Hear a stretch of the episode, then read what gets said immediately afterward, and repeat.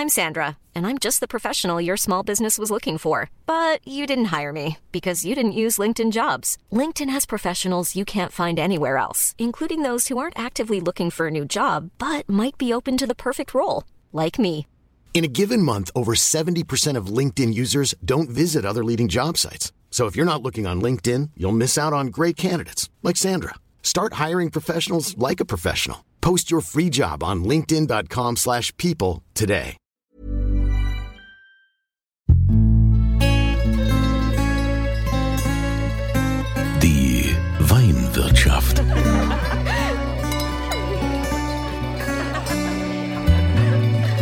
Das schöne Leben mit Andreas Kunze.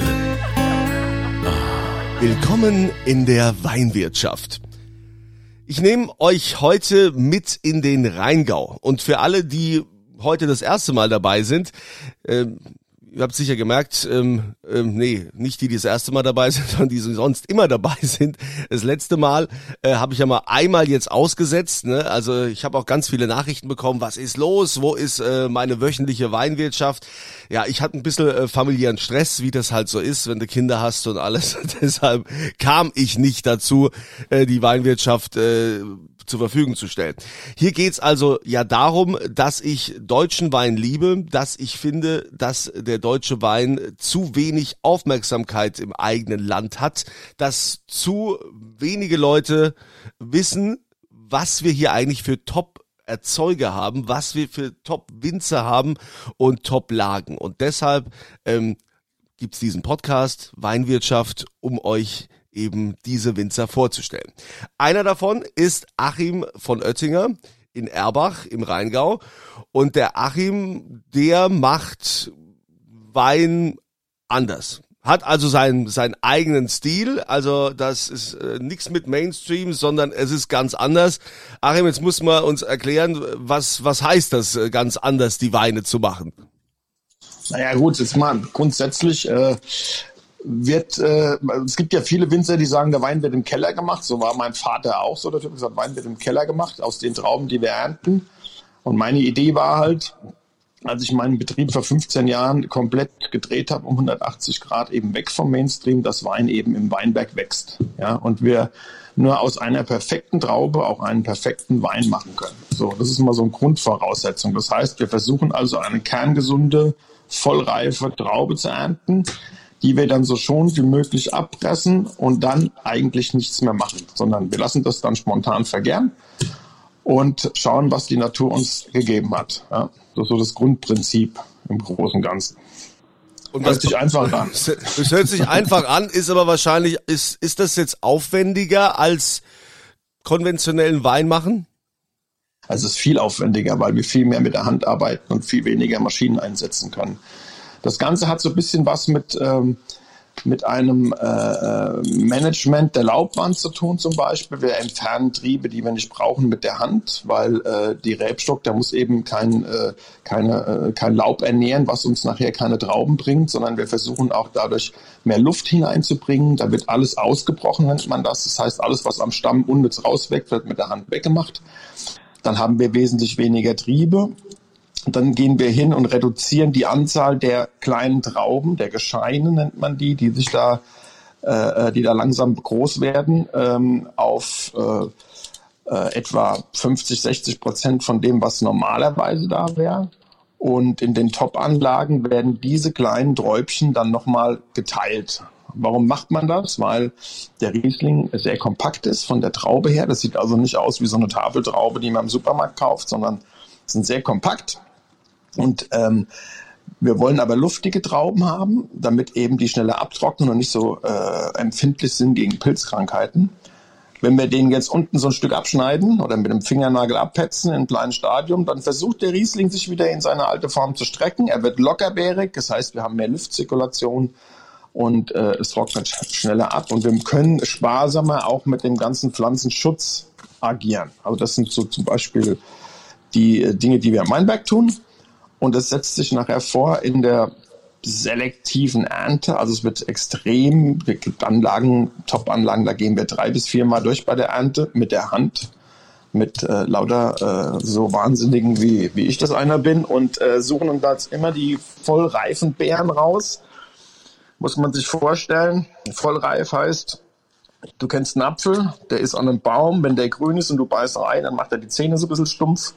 Ja, dann hast du vorne so, merkst du, wie der Zahnschmelz abgeht und irgendwann kommt der an so einen Punkt, da kriegt der eine unheimlich schöne Spannung dann hat er so eine leichte Röte und wenn du reinbeißt, dann knackst das so und dann sagst du, boah, genau so muss ein Apfel schmecken. Ja? Dann geht's ein bisschen darüber hinaus, dann wird er vielleicht ein bisschen wellig und irgendwann fängt er an zu faulen. Das ist bei unseren Trauben genauso. Wir versuchen eben den Erntezeitpunkt zu bestimmen, wo das voll reif ist. Ja? Und äh, eben nicht überreif zu ernten, damit der Alkohol zu hoch ist und aber auch nicht unreif zu ernten, dass es eine grüne Aromatik kriegt, sondern bei uns geht's rein darum, perfekter Reifezustand, ohne zu hoch äh, in die Vollreife zu gehen. Ja? Und das heißt, ich gehe sechs Wochen lang eigentlich nur Trauben essen. Wir messen da keinen Zucker mehr, so wie mein Vater das gemacht hat, sondern wir gehen rein nur nach unserem Geschmackssinn und Bauchgefühl und sagen, okay, jetzt ist das reif, dann ernten wir das und dann ist das reif, dann ernten wir das. Und das Schöne ist, da wir ja unterschiedliche Lagen haben, reifen die auch unterschiedlich. Und so tingeln wir dann immer jeden zweiten Tag von Weinberg zu Weinberg und probieren erstmal und dann wird geerntet. Wenn es gut läuft. Ein schönes Bild, was ich mir so vorstellen. Also ja. erstmal gehen wir die ganze Zeit Trauben essen. Wir probieren ja. ein bisschen. Ja. Ja, aber wenn das so aufwendig ist, wie du gerade sagst, dann kann ich mir dann überhaupt so eine Flasche von dir leisten? Naja, sagen wir mal, du kannst jetzt, äh, das kann sich jeder leisten. Es ist aber so, wie sich jeder auch ein gutes Stück äh, Fleisch leisten kann, wenn er das denn möchte. Also es gibt ja die einen, die sagen, okay, mir langt das Hackfleisch vom Discounter. Schön, kann man machen. Ich kann aber auch sagen, ich gehe zu einem Biometzger und hole mir da halt nicht jeden Tag, sondern einmal die Woche ein richtig gutes Stück Fleisch. Und ich denke, dass wenn man beim Wein, du kannst dir für 2,99 eine Flasche beim Aldi kaufen oder in einem anderen Discounter, das ist auch Wein. So. Ja, was, Aber auch da gibt es natürlich qualitativ Unterschiede, die man, wenn man sich da ein bisschen hineinschmeckt oder ich sage mal hineinsäuft, irgendwann auch äh, irgendwann schmeckt und dann ist, finde ich, eine Flasche für 15, 20 Euro ist nicht viel Geld für eine gute Flasche Wein. Ja, was ist denn so der Einstiegspreis äh, bei dir? Was muss ich anlegen, wenn ich, wenn ich eine Flasche von dir haben will? In der Basisqualität geht das bei 10 Euro los. Und dann haben wir so, sagen wir mal, einen Durchschnitt zwischen 13 bis 16 Euro ist so der Mittelbau und dann geht das hoch bis 35, 40 für die großen Gewächse. Ich finde ja das Bild, diese, diese Vorstellung äh, schon sensationell, dass du durch die Lagen marschierst, erstmal eine Zeit lang und nur diese Trauben probierst und nach Geschmack, nach deinem Empfinden, nach Bauchgefühl oder auch Erfahrung zu entscheiden, so, jetzt wird geerntet, also nichts mit Messen oder so, wie man das hier äh, auch an der Uni Geisenheim oder sonst wo lernt und in jedem Betrieb. Wie kam es denn dazu, dass du gesagt hast, also alles, was man so gelernt hat oder was ich so kenne aus, äh, aus der Vergangenheit, das, äh, das kann jetzt nicht mehr mein Weg sein, ich muss einen neuen Weg gehen. Was war denn da äh, der entscheidende Punkt, an den du angelangt bist, um zu sagen, äh, ich mache das jetzt ganz anders? Das ist, das ist jetzt knapp 15 Jahre her und da haben wir auch noch Gastronomie gemacht, die ich mittlerweile Gott sei Dank abgegeben habe oder seit Jahren abgegeben habe. Und es geht einfach darum, dass du irgendwann für so ein gewisses Klientel, wo es nur noch um den Preis geht, Wein machst. Ja? Und die sagen, bei ihrem Nachbarn kostet er aber die Flasche 4 Euro, warum kostet er denn bei Ihnen 4,20? Gehen wir dahin. Und dann habe ich gedacht, okay, wir waren schon immer Mitglied im Verband Deutsche Prädipatsweingüter, ja, aber eher so, also VDP, aber eher so äh, unbekannt. Und ich habe gesagt, wenn wir schon in so einem Verein sind, dann möchte ich auch gerne irgendwann mal, dass, wenn über den Rheingau gesprochen wird, mein Name da bei den ersten paar Namen dabei ist, wo es heißt, wer macht denn da richtig guten Stoff? Und ähm, habe dann überlegt, ich mache viele Dinge einfach aus dem Bauch. Also ich habe nicht studiert, sondern ich habe äh, bin so bin so ein Autodidakt, der unheimlich viel äh, einfach sich Gedanken macht und dann umsetzt. Zum Beispiel ein Punkt: Wir füllen alle Weine erst kurz vor der Ernte der neuen Ernte ab. Das heißt, bei mir gibt es jetzt auch keinen 2020er. Das ist auch, fragt auch kein Kunde mehr nach, ja, weil die liegen alle im Tank auf der Vollhefe. Die Idee ist entstanden, jeder weiß, die Magnumflasche reift besser als die kleine und die Doppelmagnum reift noch besser. Habe ich mir gedacht, naja, was ist denn die größte Flasche, die ich in meinem Keller habe? Das sind meine Tanks. So, also lassen wir es doch dahin. Und es ist irre, wie sich das nach der Gärung wöchentlich verändert, die Weine. Und wie toll und rund und geschliffen die sind, wenn du die einfach zehn Monate im Fass lässt und dann erst abfüllst. Und dann hast du dir die ganze Flaschenreife gespart und die sind viel, äh, viel ehrlicher und eben nicht so primäraromenlastig und laut und nach irgendwelchen Früchten duften, die sich aber nachher verlieren und dann kaufst du dir im Januar eine frisch gefüllte Flasche und trinkst die zwei Monate später und sagst, Mensch, die hat aber das letzte Mal komplett anders geschmeckt. Das gibt's bei uns überhaupt nicht. Bei mir kaufst du eine Flasche Wein, dann schmeckt die auch bis auf eine leichte Reife vielleicht immer gleich. Das ist so, das ist so ein Punkt mit, ja. Ähm, wir haben, es gibt noch andere Punkte, wo, wo ich gedacht habe, na, Phenolik, das kennst du ja, Phenolik hat man viel beim Rotwein, ne, so ein bisschen Gerbstoff und so. Das hilft den Wein zu reifen. Also habe ich mir Gedanken darüber gemacht, warum macht man das eigentlich nicht beim Weißwein? Ja? Weil wenn der dadurch besser reift, der rote, kann der weiße ja auch nur besser reifen. Man wollte nie Bitterstoffe. Das ist so, nein, Weißwein darf nicht bitter sein. Jetzt haben wir Versuche gemacht oder angefangen, Weine wieder wie vor 100 Jahren einfach in kleine Bütten zu tun, die gar nicht vom Stielgerüst zu trennen, sondern eben mit den Rappen, wie wir das nennen, also mit dem Stielgerüst, vorsichtig klein zu treten mit den Füßen und eben nicht maschinell, weil dann das Stielgerüst aufgebrochen wird. Das kennst du, wenn du als Kind mal an einem Blumenstängel oder so so ein aufgebrochener geleckt hast. Das ist saumäßig bitter. Und so kriegen wir durch dieses vorsichtige Einstampfen und dann stehen lassen so eine ganz leichte Phenolik hinten rein, die dem Wein so eine sexy Bitternis gibt. Und jeder weiß, ein guter Barkeeper arbeitet immer mit Bitternis, das haben die immer mit drin. Und ein guter Koch hat auch immer eine gewisse Bitternis mit drin, weil es nämlich hinten am Gaumen unheimlich animierend ist. Mhm. Das war in den ersten Jahren, habe ich mich da wahnsinnig schwer mitgetan. Mittlerweile weiß ich, wie das funktioniert. Und wir haben das bis in unsere Top-Weine äh, komplett äh, durchgezogen. Und ähm, das ist unsere Stilistik, die uns so ein bisschen, ähm, ja, so ein bisschen abgrenzt oder ein bisschen einzigartig macht. Hat den riesen Vorteil, dass du bei mir einen Weißburgunder nach zehn Jahren noch taufrisch trinken kannst. Das ist immer noch mega lebendig und frisch und hat mit dem, was man in Deutschland sonst so kennt, an Weiß- und Grauburgunder zum Beispiel gar nichts zu tun. Also super interessant. Wenn ich mal wieder einen Winzer aus dem Rheingau äh, schon im Gespräch habe, muss ich natürlich auch immer diese diese traditionelle Frage stellen oder es gibt ja immer diese Diskussion äh, im Rheingau, eure Rieslinge, ja, die sind ja so sauer, sagen die Leute immer, die haben so viel Säure. Was ist deine Antwort darauf? Also, meine Antwort darauf ist, das ist vollkommen richtig und das müssen die auch haben. Weil ein Riesling ohne Säure, das passt nicht. Ne? Also ich meine, da kastriere ich etwas. Das ist ja, das gehört ja dazu. Der Riesling lebt ja von dieser Säure und das ist ja das, was den Riesling auch so einzigartig macht. Man muss ein bisschen umdenken. Also wenn du Weine, also wenn man in die 80er, 90er zurückguckt, dann waren das sehr unreife Jahrgänge und wir haben dort oft Säuren gehabt. Das waren halt hohe Äpfelsäureanteile, die wirklich die Zähne stumpf gemacht haben. Und da konntest du auch bei uns, bei meinem Vater, ohne eine Maloxan oder eine Gelosil-Lack konntest du ja keinen Shoppen trinken, weil es dir die Magenschleimhaut zerrissen hat. Jetzt ist folgendes, man muss eins wissen über die Säure. Ich habe immer noch so alte Ü70-Kandidaten, die hier reinkommen und nach Analysewerten fragen. Dann sage ich, tut mir leid, ich kann Ihnen die Analysewerte nicht sagen, weil es mich nicht interessiert. Ja, ich muss aber die Säure wissen. Sag ich, warum müssen Sie die Säure wissen? Ja, mir bekommt die nicht und ich muss eine niedrige Säure haben. So, jetzt muss man noch mal eins dazu sagen. Wir haben im Wein generell zwei Säuren. Das eine ist die Äpfelsäure, die ich vorhin schon bei dem grünen Apfel, in dem man reinbeißt, erwähnt habe, die die Zähne stumpf macht und extrem unreif und astringierend ist und die man nicht mag. Es gibt aber noch eine zweite Säure, das ist die Weinsäure. Und die Weinsäure ist eine sehr fruchtige Säure. Wir haben ja eine Orange, eine Grapefruit, eine Ananas hat ja auch immer Säure. Beißt du rein, denkst du, oh, sauer, aber angenehm sauer. So. Jetzt ist es so, zu Beginn der Reife der Trauben ist der Äpfelsäureanteil höher als der Weinsäureanteil. Je reifer die werden, bis zur Vollreife, umso mehr verschiebt sich das und der Weinsäureanteil, also die gute Säure wird mehr und die schlechte Säure wird weniger. Und wenn ich dann vollreif ernte, habe ich eine sehr bekömmliche, habe immer noch Säure, die auch hoch sein kann, aber die ist sehr bekömmlich und die macht dir am Magen nichts. Weiß ich deshalb, weil ich selber absolut empfindlichen Magen habe, was Säure anbetrifft und oft bei Jungweinproben, bei Kollegen rausgehe und dann auch keinen Zahnschmerz mehr habe und mir reißt den Magen auseinander.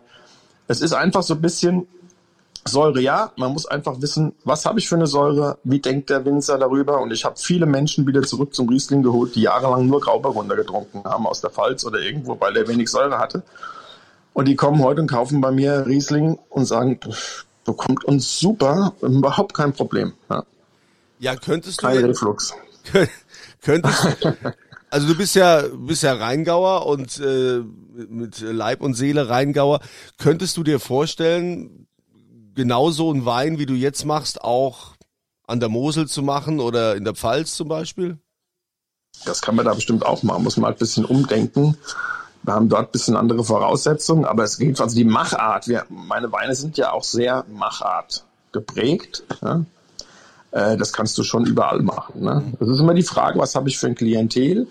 Was habe ich äh, für eine Philosophie? Ich muss dazu sagen, als ich das damals gedreht habe, habe ich alle Kunden verloren. Ich habe quasi von heute auf morgen da gestanden und hatte keinen einen Kunden mehr, vielleicht noch zehn. Und habe bei Null wieder angefangen, mir das komplett neu aufzubauen, weil die alle mit dem Geschmack nicht zurechtkamen. Weil das auch bei mir alles komplett durchgegoren ist. Ganz trocken ist, aber trotzdem eine Saftigkeit hat.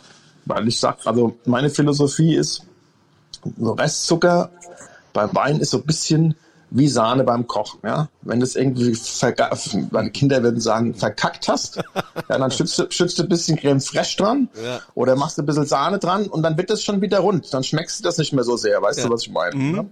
So, und beim einem halbwegs gescheiten Wein, wenn du den im Restzucker ein bisschen anhebst, wird der irgendwann fruchtig oder wir assoziieren Frucht durch die Süße und sagen, oh ja, das schmeckt ganz gut die, für mich ist die große Kunst, dass die Weine eben ganz trocken sind und trotzdem Charakter haben, Körper haben, Balance haben, Länge haben, ohne dass wir da Zucker einsetzen. Ja? Und das geht wieder nur über Top-Lesegut. Also das äh, klingt total spannend. Ich habe jetzt schon auch äh, direkt Lust, äh, unbedingt mal so eine Flasche von dir zu probieren. Äh, wir sind ja immer noch äh, in der Pandemie, auch wenn jetzt so langsam die Lockerungen wieder da sind, aber wir äh, sind ja hier über Datenleitung verbunden und ähm, deshalb habe ich äh, auch jetzt keinen Wein von dir, äh, den du mir einschenken kannst. Aber äh, wir haben ja immer diesen besonderen Moment hier in diesem Podcast, auf den alle warten. Und das gibt's zu gewinnen. Jetzt freuen wir uns auf eine besondere Flasche von dir, die du uns zur Verfügung stellst. Was würdest du da ins Rennen schicken? Also ich habe erst überlegt, wir machen ja so teilweise wirklich auf Freakshow. Ähm, wir machen seit Jahren einen der besten Müller-Thurgau in Deutschland, im Rheingau. Da bin ich auch der einzige Wahnsinnige, der das nochmal gepflanzt hat, äh, weil wir da halt über die Machart unheimlich viel äh, äh, rauskitzeln aus dem Wein. Ich würde aber trotzdem lieber äh, so einen typisch klassischen Riesling, so wie ich mir das vorstelle, auch ein bisschen gereift äh, nehmen, weil der am besten zeigt, was passiert, wenn guter Riesling ein bisschen in die Reife geht. Und ich momentan oder meine Mitarbeiter, wir trinken eigentlich nur eher so 10, 10er, 11er, 13er ist gerade ganz hoch im Kurs. Ich würde aber gerne einen 16er alte Reben mhm. ein, äh, da in, äh, ins Rennen werfen, weil das ist für mich so der Inbegriff, was ein, ein guter Basis-Riesling wirklich kann, also hochwertig. Ja? Also das äh, klingt äh, sehr spannend. Äh, vielen Dank für den Wein. Ihr könnt mitmachen, diesen Wein gewinnen. Ihr geht auf podcast.kunze.tv. Dort gibt's dann dieses Formular, wo ihr eure Adresse eintragt. Ich meine, die meisten von euch, die hier regelmäßig hören, kennen das ja schon. Und dann Antwort zur aktuellen Frage äh, da eingeben. Und die Frage wäre, ist besonders schwer, wo befindet sich das Weingut von Oettinger? Ja, wo? Im Rheingau? Ja. In welchem Ort? Wie heißt der Ort? Das da bitte eintragen, podcast.kunze.tv und dann nehmt ihr an der Verlosung teil. Also, Achim, ich finde es mega spannend. Ich finde es auch sehr mutig zu sagen, ich stelle komplett um und das war mit Sicherheit äh, nicht einfach. Ähm, wenn man da erstmal ja. alle Kunden verliert und die Leute müssen dann äh, auf den Geschmack kommen, äh, nee, wir machen jetzt ganz anders Wein, äh, wie ihr das äh, vorher noch gewohnt wart. Äh, da, äh, da muss man schon auch Eier haben, ne? Also wenn man, wenn man sowas macht. Ja. da denkt man oft drüber nach, zurückzurudern. Aber ich habe dann gesagt, nee, du bleibst dir treu, ich kann das auch nicht mehr anders. Und ähm, das ist einfach so, wenn du einmal da in diesem in diesem Rad drin bist und merkst, was du aus diesen Böden rauskitzeln kannst mit deiner Arbeit im Weinberg, dann willst du nicht mehr zurück zu diesem Mainstream. Also ich kann es auch persönlich kann es auch nicht mehr trinken. Also du veränderst ja auch dann so ein bisschen dein Geschmacksbild, bist viel viel empfindlicher auch und äh, bei mir noch extremer, weil ich halt beides gemacht habe oder weil ich früher Mainstream gemacht habe und ich weiß, wie es geht, wenn Wein im Keller gemacht wird und mache heute aber im Keller gar nichts mehr. Das ist nur noch abwarten, kontrolliertes Nichtstun und äh, Wein wird im äh, Weinberg gemacht. Riesling braucht Zeit und großer Riesling braucht viel Zeit. Das ist einfach so. Ja, Mut und Leidenschaft und großer Enthusiasmus. Äh das ist Achim von Oettinger in Erbach im Rheingau. Äh, lieber Achim, ich sage herzlichen Dank für deine Zeit, wünsche dir weiterhin viel Erfolg, äh, dass noch viele Menschen drauf kommen und das auch zu schätzen wissen, was du für sensationelle Weine machst. Ähm, alles Gute, vielen Dank. Danke. Und ich hoffe, du kommst vorbei, wir probieren dann mal, ja? Ja, also da musst du, musst du nicht lang hoffen, das mache ich auf jeden Fall. Gerne, jederzeit. Ja, da trinken wir direkt aus dem Fass. Ja. Und äh, ja, euch vielen Dank, dass ihr wieder mit dabei wart. Und ich freue mich natürlich, wenn ihr auch nächste Woche hier wieder diesen äh, Podcast äh, einschaltet, wenn ihr abonniert, macht mit auf podcast.kunze.tv und äh, gewinnt den Riesling von Achim äh, von Oettinger. Und äh, ich kann nur eins sagen, ich wünsche euch immer volle Gläser.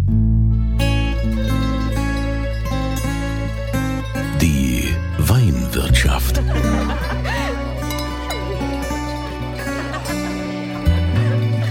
Das schöne Leben mit Andreas Kunze.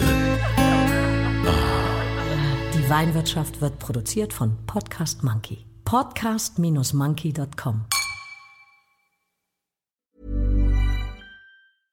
Want flexibility? Take yoga. Want flexibility with your health insurance? Check out United Healthcare Insurance Plans. Underwritten by Golden Rule Insurance Company, they offer flexible, budget friendly medical, dental, and vision coverage that may be right for you. More at uh1.com.